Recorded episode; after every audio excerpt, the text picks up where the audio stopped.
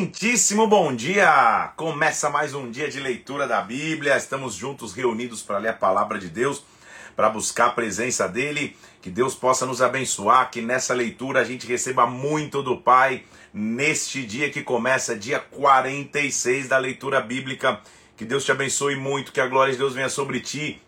Em nome de Jesus, vamos avançando, né? Vamos avançando na palavra, no livro de Salmos, que Deus possa nos abençoar em o nome do Senhor Jesus Cristo. Vamos colocar nossas vidas diante de Deus. Vamos pedir que o Espírito venha sobre nós e que ele fale conosco em nome de Jesus Cristo. Vamos orar. Vamos pedir que ele venha aqui. Pai, em nome do Senhor Jesus, nós colocamos nas tuas mãos nessa manhã. Nós pedimos a tua direção e o teu cuidado sobre nós, meu Deus. Nós dizemos o quanto confiamos em Ti, o quanto Tu és a nossa segurança e esperança. Por isso, vem, meu Deus, manifesta a Tua glória aqui, Pai. Toca as nossas vidas e toma-nos nas tuas mãos, eu te peço em nome de Jesus Cristo, Senhor. Que o teu reino se manifeste, que através da leitura da palavra nós recebamos a instrução que precisamos para o dia de hoje, a revelação e o conhecimento também, Pai. Em nome do Senhor Jesus Cristo, em nome de Jesus. Amém e amém. Vamos nessa? Dia 46 da leitura bíblica, então. Deus vai continuar falando conosco. Pegue tua Bíblia, abra comigo no Salmo de número 69 e vamos avançar hoje até o Salmo 82. É isso? Até o 82, é isso mesmo. Dia 46 da leitura. Vamos mergulhar. Vamos continuar lendo a palavra de Deus. O primeiro salmo, que é o salmo, que é o Salmo 69, ele é tão interessante porque ele vai fazer um paralelo e uma revelação do sofrimento do rei com o sofrimento do que seria o sofrimento de Jesus na cruz, o sofrimento do Messias. Há muitas citações de Cristo na cruz que mencionam o, o Salmo 69. Então, as duas vias são interessantes. Primeiro, o salmista estava tendo uma revelação de como Cristo se comportaria na cruz. E Cristo, conhecedor das Escrituras, está mencionando o sofrimento do rei. É a mesma linhagem, é a linhagem de Davi. É a raiz de Davi no sofrimento de cruz. Nós vimos já ontem que, é, é, é, né, entendendo que o salmista, ou, ou, muitos salmos foram escritos no, no, momento de luta, de confusão, de fuga. Assim vai acontecer no, no, no dia de hoje, só que ao invés de ser um salmo escrito em fuga, são salmos escritos em momentos de luta, de opressão, momentos de dificuldade, momentos de sofrimento. O Salmo 69 começa assim: então salva-me, ó Deus, porque as águas me sobem até a alma. Perceba mais uma vez a guerra que está na alma, nos sentimentos. Estou atolado em um profundo lamaçal que não dá pé. Estou nas profundezas das águas. Esse sofrimento, esse tipo de sofrimento, vai estar descrito também em João capítulo 15, lá no versículo 25, onde vai ser visto então o tamanho do sofrimento de Cristo o sentimento que ele vai começar a ter de, de, de, de, de, que a sua missão na Terra está chegando para se cumprir e, e, como ele vai lidar com esse sofrimento, com essa tristeza que até a morte. A corrente me submerge. Estou cansado de clamar, secou minha garganta, os meus olhos desfalecem. Claro que ele está falando do seu presente, mas também isso vai ser um paralelo do que vai acontecer com Cristo na cruz. A gente vai ver quando chegar lá e, e, e Cristo, vai e Cristo na cruz vai dizer: Eu tenho sede, Estou, minha garganta secou, meus olhos estão desfalecidos. Olha como ele tá, olha o paralelo que ele faz dos inimigos que ele tem, versículo 4. São mais que os cabelos da minha cabeça, os que sem razão me odeiam. São poderosos meus destruidores. É óbvio que é uma linguagem poética para dizer, eu tenho tantos inimigos que eu perdi a conta.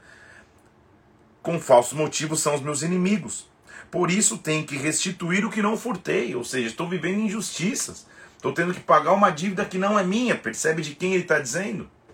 Estou tendo que restituir aquilo que nem, na verdade, nem fui eu que me endividei. Eu nem roubei e tenho que restituir. Tu, ó Deus meu, bem conheces minha estultice, e as minhas culpas não são ocultas. Não sejam envergonhados por minha causa os que esperam por ti. Ó Senhor Deus dos exércitos, ou seja, ele está sentindo a responsabilidade de ser um rei. O Senhor conhece as minhas falhas, o Senhor sabe o que eu passei, mas, Senhor, que eu não seja envergonhado, e os que esperam em ti, que eles não sejam envergonhados. Deus, versículo 7, tenho suportado afrontas por amor de ti, e o rosto se me encobre de vexame.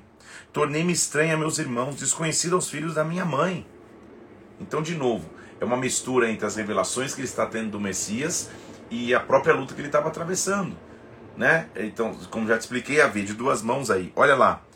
Versículo 9, de novo, o, o, uma frase inclusive que o Messias vai usar. Versículo 9: O zelo da tua casa me consumiu. As injúrias do que, do, dos que te ultrajam caem sobre mim. Em João capítulo 2, versículo 17, quando Jesus vai limpar o templo do comércio, é exatamente isso, é o zelo da casa que o consome. Então, de novo, ele tá, é, é, é, é, o, é o salmista mostrando a sua realidade, mas tendo revelações de, de como o Messias se comportaria. Chorei em jejum, está minha alma, versículo 10. Isso me tornou em afrontas. Pus um pano de saco por veste, me tornei objeto de escárnio para eles. Tagarelam sobre mim, os que à porta se assentam, sou motivo para cantigas de beberrões, ou seja, eu virei, eu virei, eu virei escárnio do povo, estou vivendo perseguição injusta e escárnio, mas quanto a mim, Senhor, faço a ti em tempo favorável a minha oração. Responde-me, ó Deus, pela riqueza da sua graça, pela tua fidelidade em me socorrer. É tão interessante a gente ver isso. Como que no próprio livro de, de Salmo, dentro do mesmo Salmo, no meio da opressão, da luta, da dificuldade, da alma estar aflita, ele encontra a resposta. Sabe o que eu acho legal disso? Porque às vezes você está aconselhando alguém e você deixa a pessoa falar. Ela começa falando das aflições, das angústias, das dificuldades. De repente, ela mesma falando encontra em si uma força para levantar. É o que o salmista está dizendo. Ele está ele tá meio que. Ele não esconde as aflições, mas no meio da aflição, do nada, do nada, ele encontra uma saída. Então ele está falando, cara, tá difícil, minha alma tá apertada, eu virei motivo de escárnio, eu virei motivo de zombaria. Ah, e, e não porque eu estou errado, mas porque o zelo da tua casa me consumiu, tal, tal, tal, tal, tal. Daqui a pouco ele para. Quanto a mim, Senhor, versículo 13, é a ti a minha oração. Me responde porque a tua, o Senhor é rico em graça tua fidelidade está em me socorrer. Livra-me do tremedal, versículo 14, para que eu não me afunde. Seja eu salvo dos que me odeiam nas, e das profundezas das águas. Que as águas não me arrastem com as suas correntes, não me traguem as águas, nunca se feche sobre mim a boca do poço. Ou seja, Senhor, que eu não veja a ruína, que eu não veja o fim. Responde-me, Senhor, pois compassiva é a tua graça. Volta-me para mim segundo a riqueza das tuas misericórdias. Olha o que ele está dizendo é um conceito muito avançado ali para aquela época. Ele está tendo uma revelação do que seria a graça, o favor que eu não mereço. Senhor, me responde. Não esconda o rosto de mim, eu estou atribulado, me responde depressa. Aproxima-te da minha alma e redime-a, resgata-me por causa dos meus inimigos. Mais uma vez, vem e visita a minha alma. Traz para minha alma renovo, traz para minha alma redenção. É na alma, é nos sentimentos que ele estava lutando. O Senhor conhece a minha afronta. O Senhor conhece a minha vergonha e o meu vexame, versículo 19. Os meus adversários estão à tua vista, o Senhor sabe o que eu estou vivendo. O opróbrio, a vergonha me partiu o coração, versículo 20. Desfaleci, esperei por piedade, mas por nada. Consoladores esperei, não encontrei. Olha o versículo 21. Se não é um registro da cruz. Por alimento me deram fel, na minha sede me deram a beber vinagre. De novo, o salmo está fazendo uma figura de linguagem.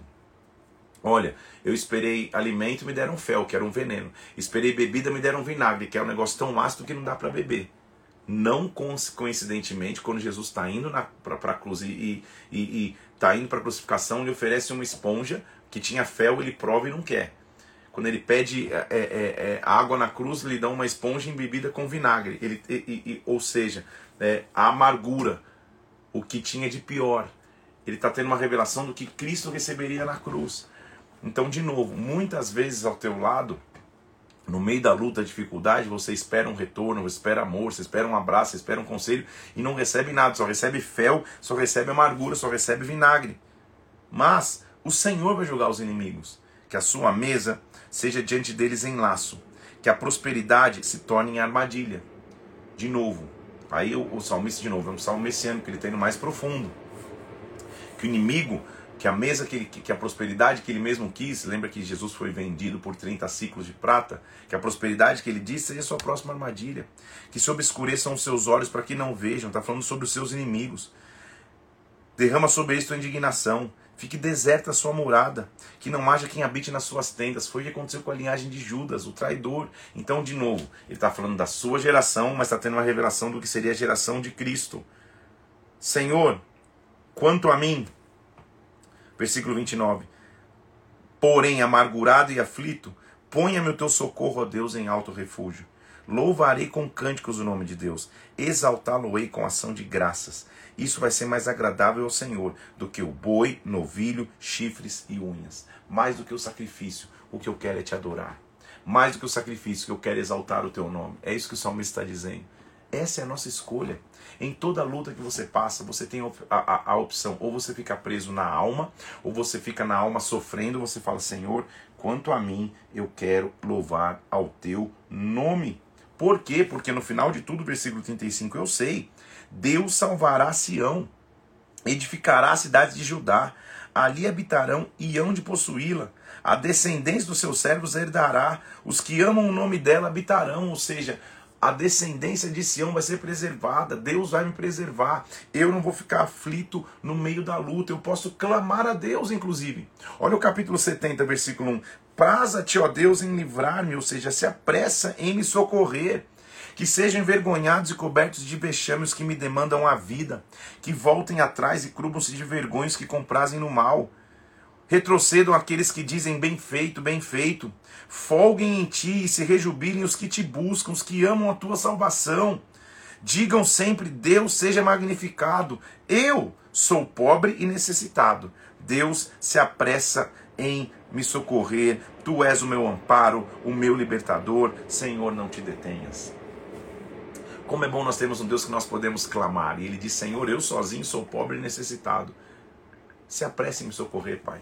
Eu dependo de ti. Tu és minha segurança. Tu és, minha, tu, és minha, tu, tu, és o recurso que eu preciso. Do Salmo 71, nós vamos extrair a frase de hoje. Perceba que, de novo, ele está falando de. No mesmo salmo, ele está falando de lutas, de perseguições, mas ele mesmo encontra uma resposta. Há um caminho. Há um caminho de resposta. E é clamar a Deus. Versículo 1 de Salmo 71. Em ti, Senhor, me refugio. Não seja eu jamais envergonhado. Livra-me por tua justiça, resgata-me, inclina os ouvidos, me salva. Se tu para mim uma rocha habitável que eu sempre me acolha. Lembra que eu já te falei? A, a figura de uma torre, que era uma torre de, de, de refúgio, que ficava nas cidades, no local mais alto da cidade, ou até mesmo no centro das plantações, é uma rocha que eu posso habitar. É isso que ele está dizendo. Senhor, seja para mim o refúgio que eu quero, o que eu preciso. Daí vem nossa frase de hoje aqui, ó, versículo 3: "Se para mim uma rocha habitável, que eu sempre me acolha, ordenaste que eu me salve, pois, olha a minha frase de hoje, tu és a minha rocha e a minha fortaleza." Essa é a nossa frase de hoje. Tu és a minha rocha e a minha fortaleza. Eu tenho aonde me refugiar. Você tem aonde se refugiar. Independente do que aconteça ao teu redor. Muitas vezes a pressão vem emocional, a alma sofre, o corpo sofre, mas tu és a minha rocha e a minha fortaleza. Deixa eu me esconder em ti. Ontem a gente falou, deixa eu entrar nas, na sombra das tuas asas até que as calamidades passem. Deus vai te levar para uma rocha inabitável. Deus vai te levar para a fortaleza. Tu és a minha esperança, Senhor. Versículo 5. A minha confiança desde a minha mocidade. Em ti eu tenho me apoiado desde o meu nascimento no ventre materno. Este salmo é conhecido como a súplica de um ancião, ou seja, é alguém que já viveu, está maduro já entrou em, em, em, em, velhice, os cabelos já estão brancos, a gente vai ver aqui, mas ele fala: Senhor, eu confio em ti desde a minha mocidade, eu tenho história contigo desde o meu nascimento, eu me apoio em ti. Para muitos, versículo 7, eu sou um portento, portento é um necessitado. Para muitos só estão vendo minha necessidade, mas tu és o meu forte refúgio. Os meus lábios estão cheios de louvor e da tua glória continuamente. Não me rejeites na minha velhice, quando me faltarem as forças, não me desampares. Senhor, eu tô, eu, eu, eu tô idoso, as lutas estão voltando. Possivelmente a gente está falando aqui de, de, de, uma luta que vem numa, numa fase mais, mais, mais, tarde da vida. Ele está dizendo: Senhor, o Senhor é meu apoio desde sempre. Continue sendo meu refúgio. Falam contra mim meus inimigos, me espreitam a alma, consultam reunidos, dizendo: Deus desamparou, vamos persegui-lo, vamos prendê-lo, não há quem o livre. Talvez esse salmo está sendo escrito numa época de perseguição, como por exemplo o rei sofreu uma perseguição já em avançada idade de seu filho Absalão. Se reuniram dizendo: Agora ele não tem força mais, Senhor. Versículo 12: Não te ausentes de mim, ó Deus. Apressa-te em me socorrer.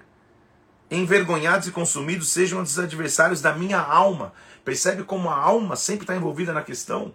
Porque é emocionalmente que ele quer te derrubar, emocionalmente que ele quer te ferir, ele quer te trazer tristeza, ele quer te trazer prostração. Eu vou pregar, estou fazendo uma série de pregação sobre isso, então não vou nem entrar fundo nesse assunto. Você vai acompanhar quando ele surgir. Então perceba como é na alma. Quanto a mim, é muito interessante isso. O salmista sempre descreve o cenário, mas qual decisão ele tomou no cenário. Então, às vezes, o cenário é inevitável. Inimigos estão se reunindo contra mim, falando mal contra mim, pressionando a minha alma. O cenário é esse. Às vezes o cenário é inevitável, mas quanto a mim, eu tomei minha decisão. Versículo 14: Esperarei sempre e te louvarei mais e mais. Meu Deus, isso é isso, é empolgante. Senhor, o cenário é inevitável, a luta está aí, a pressão na alma está aí, mas quanto a mim, eu vou te louvar cada dia mais e mais. A minha boca relatará a tua justiça, de contínuos feitos da tua salvação, ainda que eu não saiba o seu número. Eu não sei quantos, quanto, quanta salvação vai chegar para mim, mas eu vou te louvar. Sinto-me na força do Senhor, do Senhor Deus. Rememora a tua justiça, atua somente. Sabe por quê? Tu tens me ensinado, ó Deus, desde a minha mocidade até agora, tem anunciado as tuas maravilhas. Eu tenho uma vida com Deus eu tenho experiências com Deus. Deus cuida e já cuidou de mim, Ele vai continuar cuidando, é o que o salmista está dizendo. Então, Senhor, não me desampare até a minha velhice e as cãs. Cãs é, é, cabelo branco, Senhor, não me desampare agora que eu estou na velhice, os cabelos estão embranquecendo, até que eu tenha declarado à presente geração a tua força. Senhor, me dá a chance de, na velhice, é o que Ele está dizendo, ensinar uma nova geração. Esse é o meu propósito, eu não vou ficar na minha opressão de alma. Quanto a mim, eu vou te louvar, eu vou anunciar essa geração o teu poder.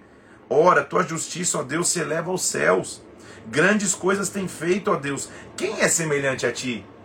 Como é bom ele mesmo encontrar no meio da guerra a grandeza de Deus. Senhor, tu que me tens feito ver muitas angústias e males, me restaurarás a vida e de novo me tirarás dos abismos da terra.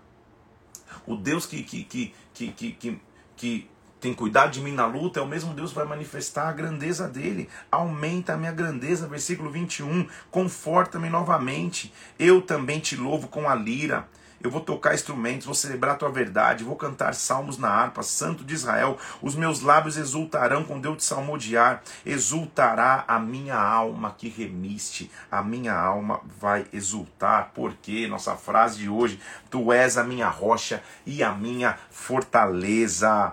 A minha língua celebrará a justiça todos os dias, envergonhados e confundidos serão os que procuram o mal contra mim. Eu vou exaltar, tu és a minha rocha e a minha fortaleza. Toma essa decisão. O cenário pode ser inevitável, a luta pode ser inevitável, mas quanto a mim, eu tomei uma decisão. Eu vou louvar ao Senhor. Ele continua dizendo, e é interessante porque o Salmo 72 é um salmo registrado como Salmo de Salomão.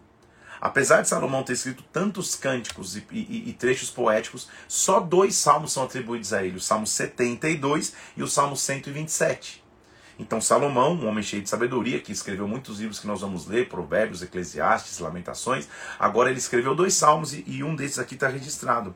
E nesse salmo ele vai falar sobre o reinado eterno e como Deus vai trazer justiça ao rei. Concede ao rei, ó Deus, os teus juízos e a tua justiça ao filho do rei. Então, de novo, ele está falando do rei, quem é o Davi, filho do rei? Ele.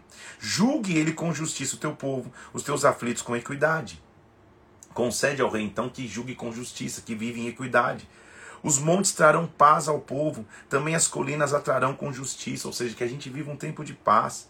Julgue ele, o rei, né? Que o rei julgue os aflitos do povo, que o rei salve os necessitados, ou seja, que o rei tenha um reinado de paz, de prosperidade. Ele está pedindo clamor ao rei. Que o rei, ele permanecerá enquanto existir o sol, enquanto durar a lua, através das gerações. O que, que o que, que Salomão está pedindo, Senhor? Que a linhagem real seja preservada por ti que a linhagem do rei seja uma linhagem de justiça, que nos seus dias floresça, floresça os justos e haja abundância de paz, versículo 7, que domine ele de mar a mar, que curve-se diante dele os habitantes do deserto, que lhe paguem tributo os reis, ou seja, nos dá prosperidade e paz. O clamor de Salomão, na verdade, é o que ele viveria no seu reinado. Que todos os reis se prostrem perante ele, que todas as nações o sirvam porque o rei acorde, acorde o necessitado que clama, também o aflito desvalido. Ou seja, Senhor, o meu clamor é que nós tenhamos dias de paz. É o que ele está pedindo. Ele tem piedade, o rei tem piedade do fraco, do necessitado. O rei redime a sua alma da opressão, da violência. O rei tem, ele se preocupa com o necessitado, por isso ele vai ser próspero. Que haja na terra, versículo 16, abundância de cereais, que as cidades floresçam, que tudo que tem no seu nome prospere, que as nações lhe chamem de bem-aventurado. Bendito seja o Senhor Deus de Israel, porque só ele opera maravilhas. Bendito, versículo 19, seja o glorioso nome, e da sua glória se enche toda a terra. Findam-se então as orações de Davi, filho de Jessé, versículo 20. Esse, esse, esse salmo atribuído a Salomão não é o fim das palavras de Davi. Vai ter outros salmos de Davi aqui, mas é, é, é, é uma demonstração de que o pedido final do rei Salomão clamando por Davi é que nós tenhamos paz, prosperidade, que eu reine de maneira justa, que o Senhor cuide de mim. Ou seja, no final vai dar certo tudo, no final Deus vai cuidar da nossa linhagem. Termina-se então o, o, o, o, segundo livro da subdivisão de livros e vai começar o terceiro livro de Salmos, que vai do capítulo 73 até o 69. Até o 89, perdão, do 7,3 até o 8,9. E o Salmo 73 faz 200 mil asteriscos aí, porque esse salmo para mim ele é muito atual. Uma das piores coisas que existe é a comparação. E nós, infelizmente, vivemos na geração da comparação. Muitas vezes, por comparação, a sua alma fica enferma, adoece, se entristece. Também vou falar nisso nessa série de pregação que eu estou falando, estou só deixando spoiler, depois você vai saber. Por quê? Muitas vezes você muda de humor num dia por se comparar sei lá, teu dedo rola aqui no, no, nos comentários, ou no, ou no, feed, ou nas fotos de alguém, você vê e fala, poxa, por que, que fulano de tal tá viajando, não sei para onde, tá fazendo não sei o quê. E na comparação você fica amargurado. O Salmo 73 vai mostrar o poder que existe maligno na comparação. E como a comparação é capaz de às vezes nos trazer amargura. Olha diz, olha o que ele diz. Com efeito, eu sei que no geral, versículo 1 do capítulo 73, Deus é bom para com Israel. Deus é bom para com os limpos de coração. Porém, comigo, parece que quase me resvalaram os pés. Pouco faltou para se desviar os meus passos. Ou seja, é, é a opressão de quem está passando por uma luta. E quem já não passou por uma luta falou isso, eu sei que Deus é bom, eu sei que Deus cuida de tudo, mas parece que comigo aqui eu estou quase tropeçando. Eu, por quê? Eu quase tropecei. Ele vai encontrar a raiz comparação. Vamos ver aqui, versículo 3. Pois eu invejava os arrogantes, ao ver a prosperidade dos perversos. Eu invejava. Sabe o que ele está dizendo? Quando eu via pessoas prosperando, e principalmente ímpios e perversos, eu invejava, isso me amargurou. Para eles não há preocupações, seu corpo é sádio e nédio. Ou seja, parece que para quem está prosperando, até para quem não tem aliança com Deus, parece que eles não têm problema. Comparação. Já ouviu falar daquele ditado que a grama do outro lado parece mais verde? É isso. Então ele está olhando e falando: não, meu, nossa, para eles parece que está tudo bem. Para eles, versículo 5: não partilham das canseiras dos mortais, não são afligidos como os outros homens. A soberba com os que cinge com um colar, a violência os envolve como um manto. Eles continuam em iniquidade, em violência, mas parece que está tudo bem. Parece que ele está escrevendo esse salmo em 2022, na era da comparação da internet, que é isso, gente. Post em mídia social não retrata a realidade. Quem posta sorrindo numa praia, feliz e contente, parece não ter dívida, parece não brigar com a família, parece não discutir com a esposa, parece que os filhos são perfeitos, parece que está tudo certo. E isso que ele está dizendo, ele falou, cara, parece que para eles não há preocupações. Eu tô aqui quase tropeçando por isso, por ter deixado comparar. Os olhos saltam-lhe de gordura, o coração está cheio de fantasias, motejam e falam maliciosamente, contra os céus desandam a boca, sua língua percorre a terra, eles parecem ver absolutamente sem punição. Por isso o seu povo se volta para ele, os tem por fonte, a bebe largos sorbos, parece que todo mundo só quer, só quer ser influenciado por eles. Eles dizem: Como sabe Deus? Acaso há conhecimento no Altíssimo? Ou seja, Deus não sabe, Deus não. Eu estou aqui distante dele e, e isso está trazendo para o salmista Uma amargura, ele está dizendo, eu quase tropecei porque eu, eu, eu invejei essa, é, é, é, essa liberdade ou essa alegria dos arrogantes. Eis que são estes os ímpios. Olha o que ele diz no versículo 12: sempre tranquilos aumentam suas riquezas. Será? Ele está olhando o ímpio prosperar e está e, e, e, e, tá se amargurando por causa disso. Será que eles estão sempre tranquilos? Será mesmo que essa é a realidade, salmista? Com efeito, inutilmente conservei puro coração e lavei as mãos na inocência. Quem nunca passou por isso numa luta, gente? Você percebe como isso é muito atual? Ele está falando, cara, foi inútil viver de maneira pura, foi inútil preservar a inocência, porque na verdade estou vendo o ímpio aí fazendo um monte de coisa mal, enriquecendo, aumentando todo dia sua riqueza, sem preocupação nenhuma, sem problema nenhum. Eu, versículo 14, de contínuo sou afligido, a cada manhã sou castigado. Se eu pensar em falar tais palavras, já aí teria traído a geração dos teus filhos. É isso que ele está dizendo. Senhor, se eu só de pensar em me comparar com ímpio, já estaria traindo a geração dos seus filhos. Só de refletir para compreender isso, já sei, já sei isso pesado para mim. Então, onde está a cura da comparação? Versículo 17: Até que entrei no santuário de Deus e atinei com o fim deles. A presença de Deus no santuário me fez ver a vida de forma diferente. Eu comecei a entender, ah, o fim dos ímpios é um pouco, é, é um pouco é, diferente do que eu pensava. Tu certamente os coloca em lugares escorregadios. Eles não estão pisando em solo, em, em, em, solo firme. Eles vão escorregar em algum momento. O Senhor os vai fazer cair em destruição. De súbito, de repente, eles vão estar assolados, vão estar totalmente aniquilados de terror. Opa, não parece o mesmo ímpio que eu estava olhando, achando que vivia tranquilo, enriquecendo com tranquilidade. Ah, comecei a ver que a base deles é escorregadia, na verdade. Como ao sonho que se acorda, assim, ó Senhor, ao despertares, desprezarás a imagem deles. De repente eu vou ver o ímpio se dando mal. Então, quando o coração me amargurou, versículo 21, e as entranhas se me comoveram, quando eu estava revoltado, embrutecido e ignorante, era como irracional a tua presença. Meu Deus, salmista! Imprima esse salmo, olha o que ele está dizendo. Senhor, eu sei que o Senhor cuida de tudo, mas teve um momento aí que eu preciso confessar, eu quase tropecei, porque eu estava olhando o ímpio prosperar, achando que ele não tinha problema, achando que, que, que do que vale eu ter aliança com Deus, parece que está tudo certo para os outros, para mim está tudo errado, até que eu cheguei na tua casa. Até que eu cheguei na tua presença e vi, olha, na verdade, olhando bem, eles estão eles pisando em solo escorregadio. Mas, meu Deus, como quando eu estava amargurado e as minhas entranhas cheias de amargura, como eu era um irracional à tua presença.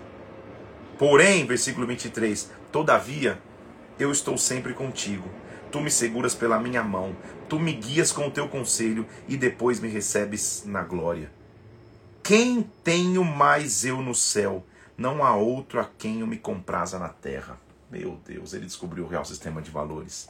Ele falou: Senhor, na verdade estou sempre contigo. Obrigado, Pai que mais eu tenho? Eu estava olhando a prosperidade do ímpio, estava olhando ele se dar bem, achando que isso era a vida. Senhor, que mais eu tenho? Ainda que a minha carne e meu coração desfaleçam, Deus é a fortaleza do meu coração e a minha herança para sempre. Tu és o meu refúgio e a minha fortaleza. Senhor, eu decidi. Quanto a mim, esse quanto a mim de salmista é legal. Tipo, tomei uma decisão. Quanto a mim, bom é estar junto a Deus. Versículo 28. No Senhor Deus ponho o meu refúgio para proclamar todos os seus feitos. Nunca esqueça mais o Salmo 73. É o salmo da comparação.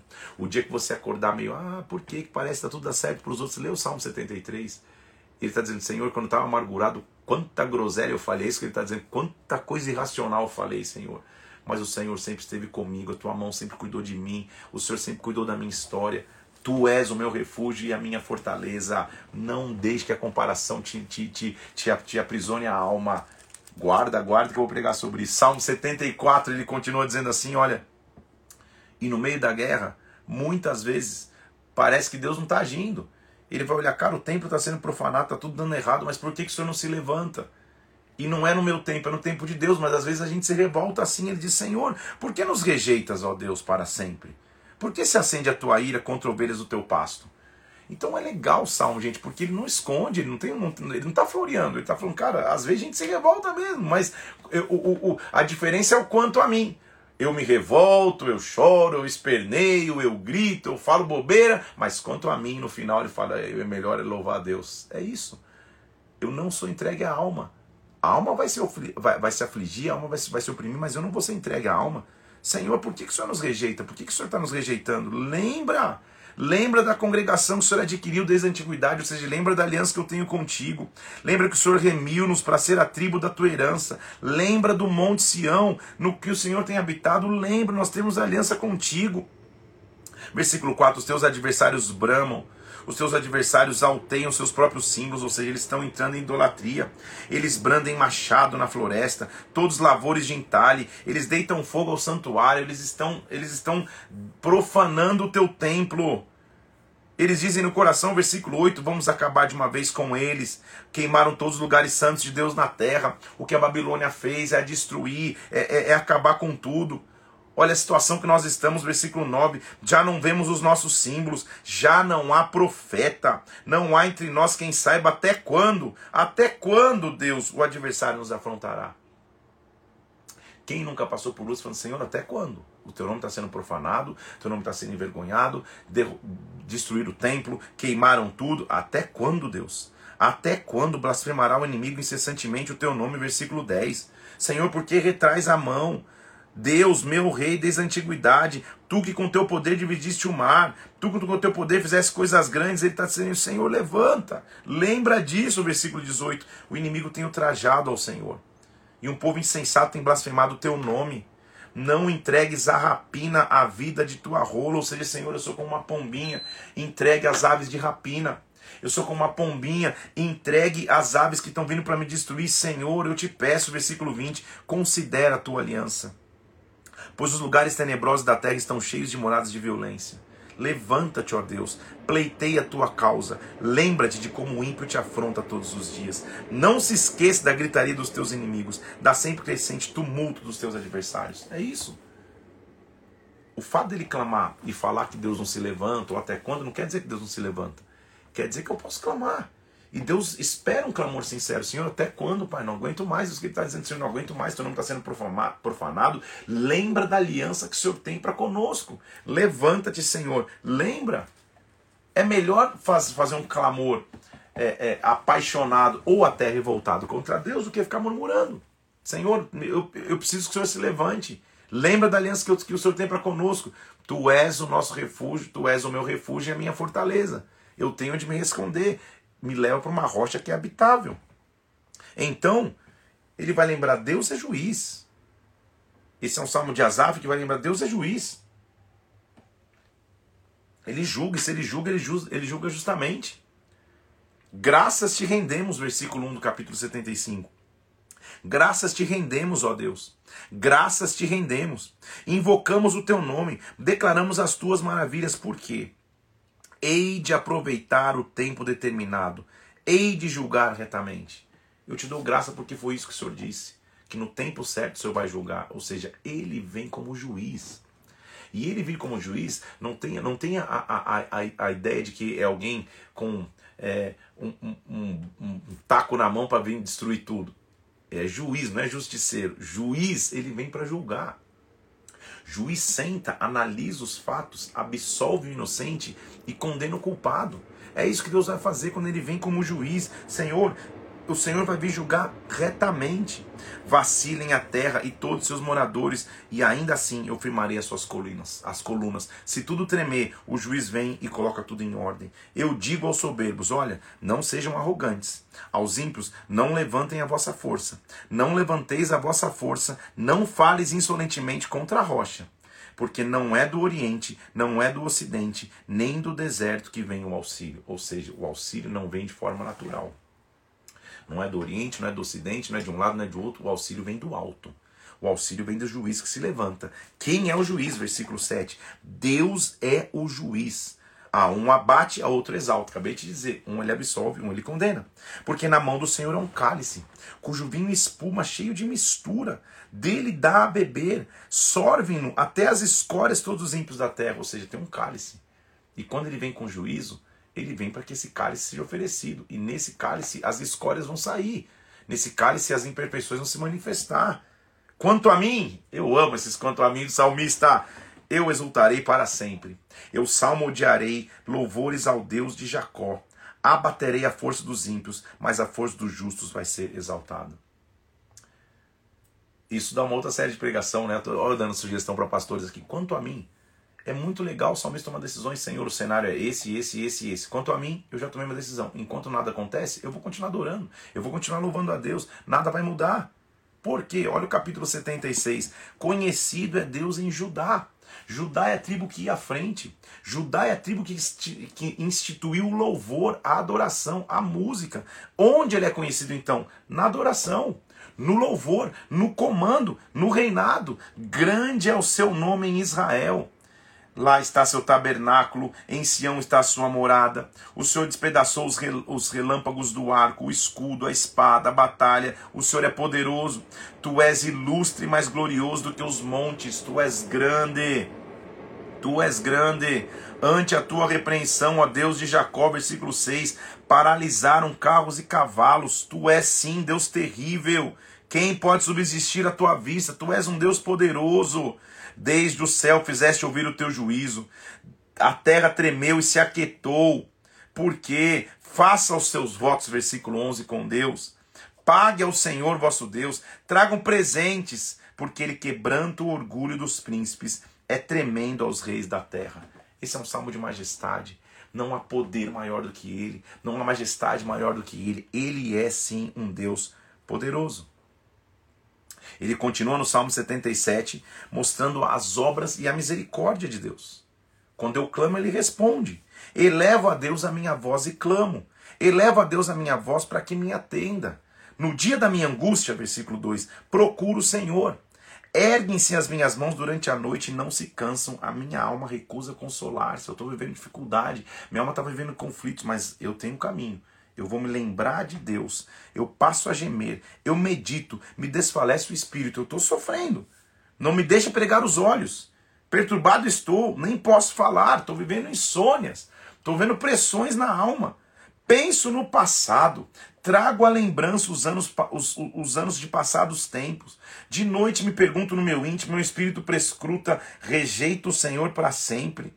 Acaso não torna a ser propício? Cessou a sua graça? Estou me sentindo abandonado.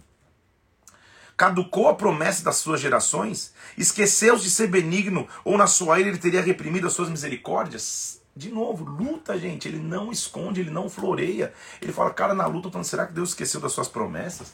Será que as promessas de Deus vão se cumprir? Então eu disse: Isso é minha aflição. Mudou-se a dessa do Altíssimo. Será que Deus mudou? Eu me recordo dos teus feitos, Senhor. Eu me lembro das tuas maravilhas desde a antiguidade. Ou seja, às vezes, para lembrar que Deus tem promessa para mim, eu só preciso olhar o que ele já fez. Senhor, o Senhor já fez coisas grandes, o Senhor não se esqueceu de mim. Eu considero as tuas obras todas e cogito os teus prodígios. O teu caminho, ó Deus, versículo 13, é de santidade. Que Deus é tão grande como o nosso Deus. É legal esses flips, sabe? Essas mudanças que ele dá ele está se queixando, Deus até quando? O Senhor está distante? Será que as suas promessas vão acontecer? Será que o Senhor esqueceu das suas promessas? Mas de repente ele dá um flip, ele dá uma mudança. Ele fala: calma aí, o teu caminho é santo. Não há Deus grande como tu. Ele mesmo vai lembrando. Tu és o Deus que opera as maravilhas. Entre os povos tem feito notório o teu poder. Eu me lembro do que o Senhor já fez. Com, com, com teu braço o Senhor remiu o povo, os filhos de Jacó e de José. Eles viram as águas, temeram, os abismos se abalaram, nuvens se desfizeram em águas, com ribombar do teu trovão, versículo 18, ecoa a tua grandeza. O Senhor, versículo 19, fez um caminho no mar pelas grandes águas. O Senhor conduziu Arão e Moisés como um rebanho. No meio da guerra, eu preciso lembrar o tamanho do Deus que eu sirvo. Então, nenhum salmo aqui quis florear a história até agora. E não vai fazer. Ele vai mostrar, cara, a luta vai vir, ela vai ser grande. Muitas vezes eu vou me sentir oprimido, muitas vezes eu vou achar que Deus esqueceu de mim, muitas vezes eu vou até duvidar das promessas de Deus, mas uma coisa eu não posso tirar: Ele é grande, Ele já abriu até o mar, Ele já fez coisas grandes. Então, muitas vezes, na hora da, da, da, da opressão e da pressão na alma, o que você tem que lembrar, Deus já fez, e se Ele já fez, Ele pode fazer de novo. Então, de novo, ele, o, o, Salmo 78, mais uma vez, ele vai, ele vai gastar, não vai investir o Salmo quase que inteiro contando a história. Para que o povo pudesse lembrar, porque ele está escrevendo para uma nova geração. Vamos ver como Deus já foi grande. Escute, povo meu, escute a minha lei. Preste atenção às palavras da minha boca. Eu vou abrir os lábios em parábolas, eu vou publicar enigmas dos tempos antigos, ou seja, eu vou contar a história. O que ouvimos e aprendemos, o que nos contaram os nossos pais, não encobriremos aos filhos, contaremos à geração vindoura. Olha que versículo importante. O que eu aprendi, eu vou ensinar. O que eu aprendi, eu vou replicar para a próxima geração. Não acabe em mim os princípios, não acabe em mim os mandamentos. Então, com quem você aprendeu, quem você está ensinando? Essa tem que ser uma pergunta constante na tua vida cristã.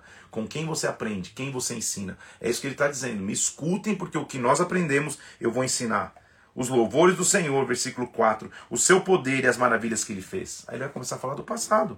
Ele, versículo 5, estabeleceu um testemunho em Jacó, ele instituiu a lei em Israel, ele ordenou a nossos pais que transmitissem aos seus filhos, ou seja, de geração em geração.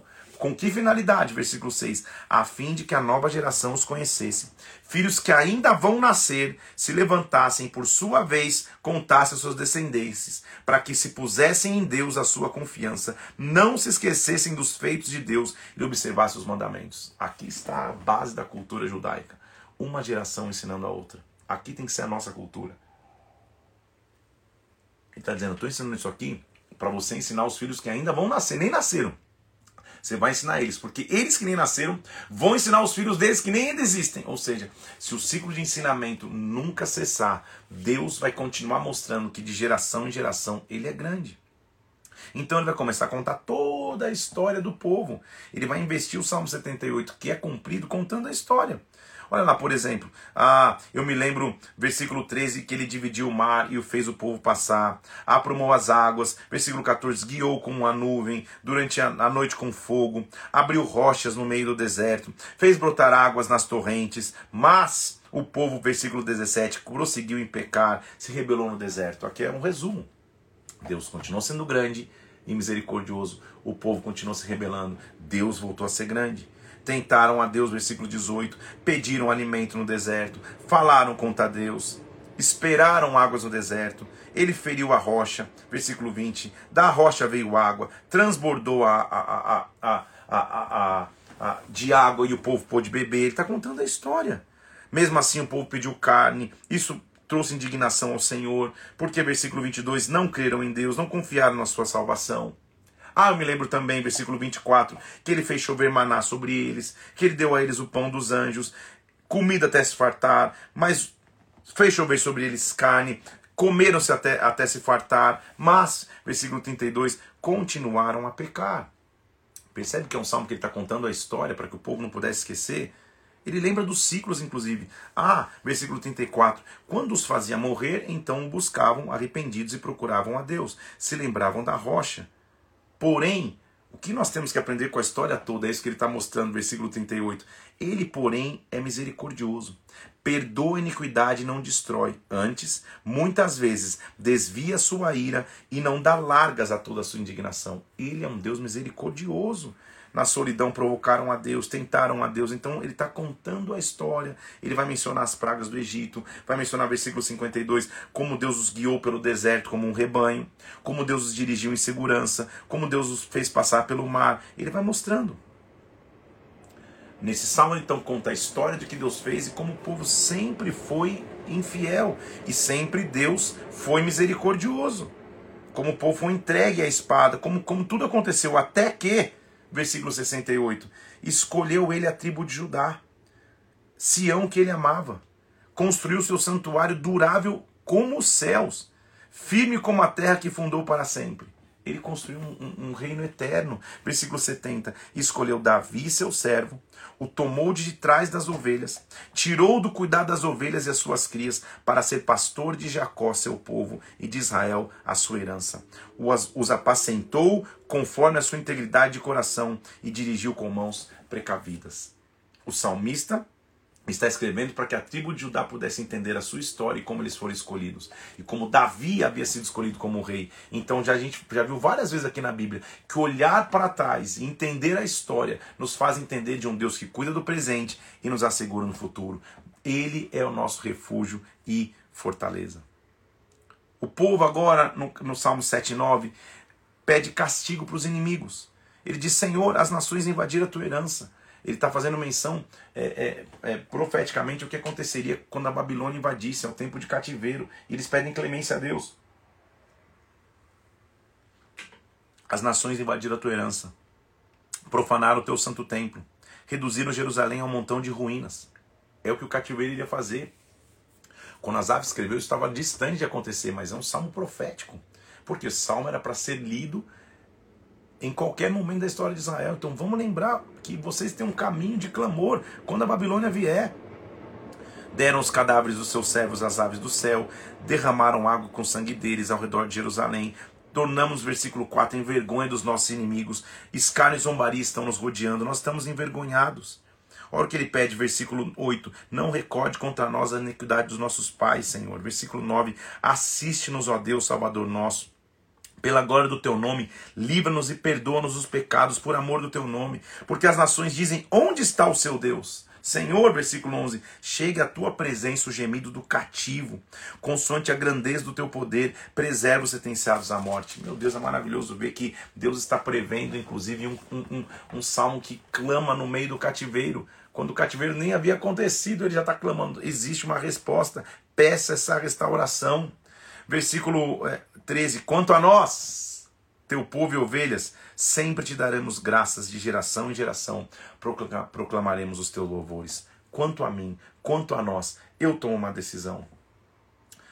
Salmo 80 ele continua pedindo restauração no cativeiro mais uma vez. De novo, não é o tempo do cativeiro, é profético. Dá ouvidos ao pastor de Israel. Os, tu que conduzes a José como um rebanho, está entronizado acima dos querubins, ou seja, o Senhor está acima dos querubins. Que, que querubins é esse? Lembra que a tampa da arca do propiciatório tinha dois querubins? Entronizado acima dos querubins significa que ele está assentado acima dos querubins, ele governa. A presença dele, ele está acima do, do que era a expressão máxima de presença. Ele está acima, ele é Deus. Restaura-nos, ó Deus. Faz resplandecer o teu rosto, seremos salvos. Versículo 3. Senhor dos exércitos, até quando? Até quando? Até quando nós vamos comer pão de lágrimas, vamos chorar? Versículo 6: Restaura-nos, ó Deus dos exércitos. Eu lembro que o Senhor já fez. Versículo 8: O Senhor trouxe uma videira do Egito, ou seja, o Senhor nos tirou da escravidão. O Senhor nos dispôs num terreno grande. Versículo 9: O Senhor nos levou para Canaã, nos tirou do Egito, nos levou para Canaã. Agora as cercas estão derrubadas. Versículo 12. De sorte estão, estamos vindimados no nosso caminho, estamos no cativeiro. Deus dos exércitos, eu te rogo, versículo 14. Olha o céu, vê a vista desta vinha que o Senhor plantou e agora está queimada e decepada. Vivifica no Senhor.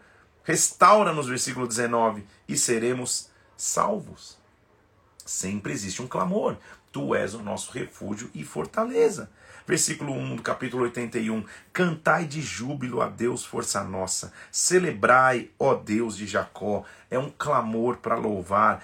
Toque trombetas, versículo 3, porque esse é um preceito da lei, é prescrição em Jacó. Vamos adorá-lo.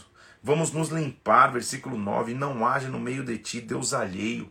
Não te prostes ante Deus estranho, porque eu sou o Deus que te tirou do Egito. O povo não quis escutar a minha voz. Eu deixei estar na teimosia do coração. Ah!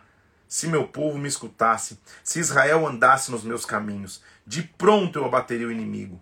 Os que aborrecem ao Senhor se lhe submeteriam e isso duraria para sempre. Eu sustentaria com o trigo mais fino, com o mel que escorre da rocha. Só clama, porque eu tenho resposta para você.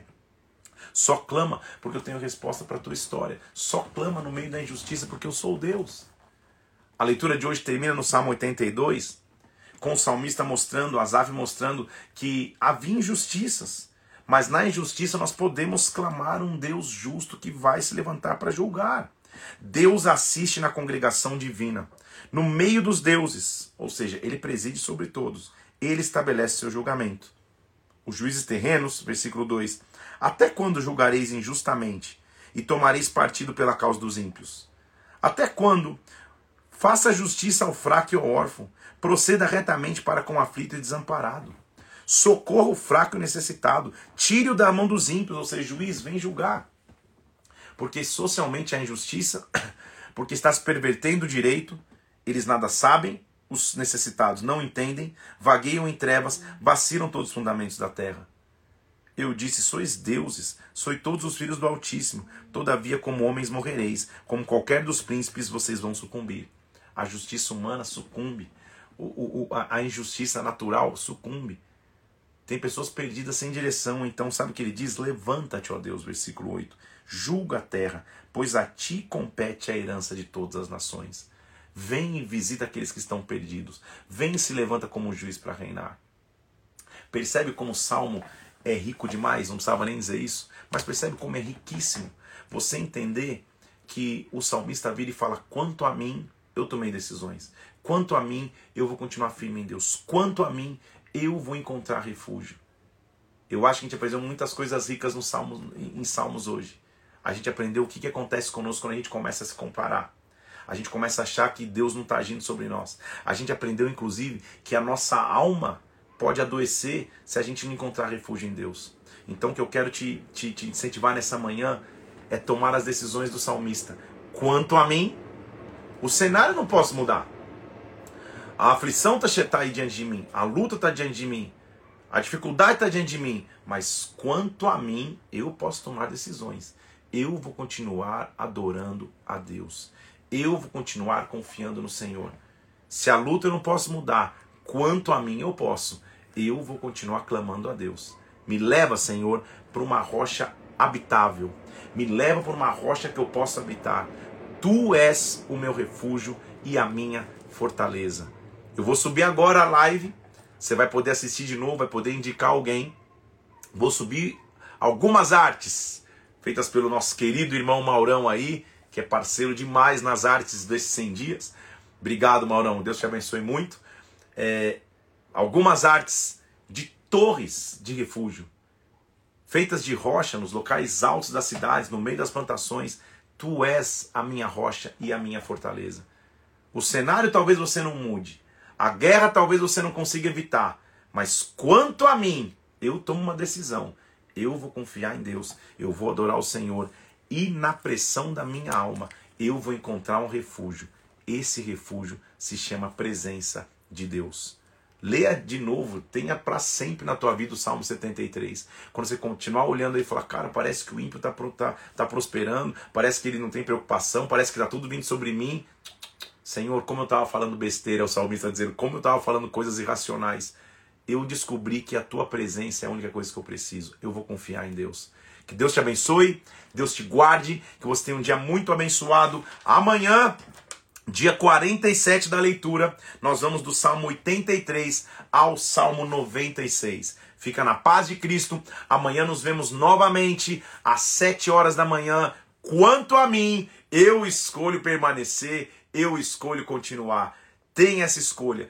Tu és o nosso refúgio, tu és a nossa fortaleza, tu és o meu refúgio e a minha fortaleza. Deus te abençoe, Deus te guarde. Até amanhã, às sete horas da manhã, vamos continuar mergulhados em Salmos e a gente está aprendendo demais, hein, gente? Quanto a mim, eu escolho permanecer e louvar o Senhor. Deus te abençoe, fica na paz de Cristo. Até amanhã, sete da manhã.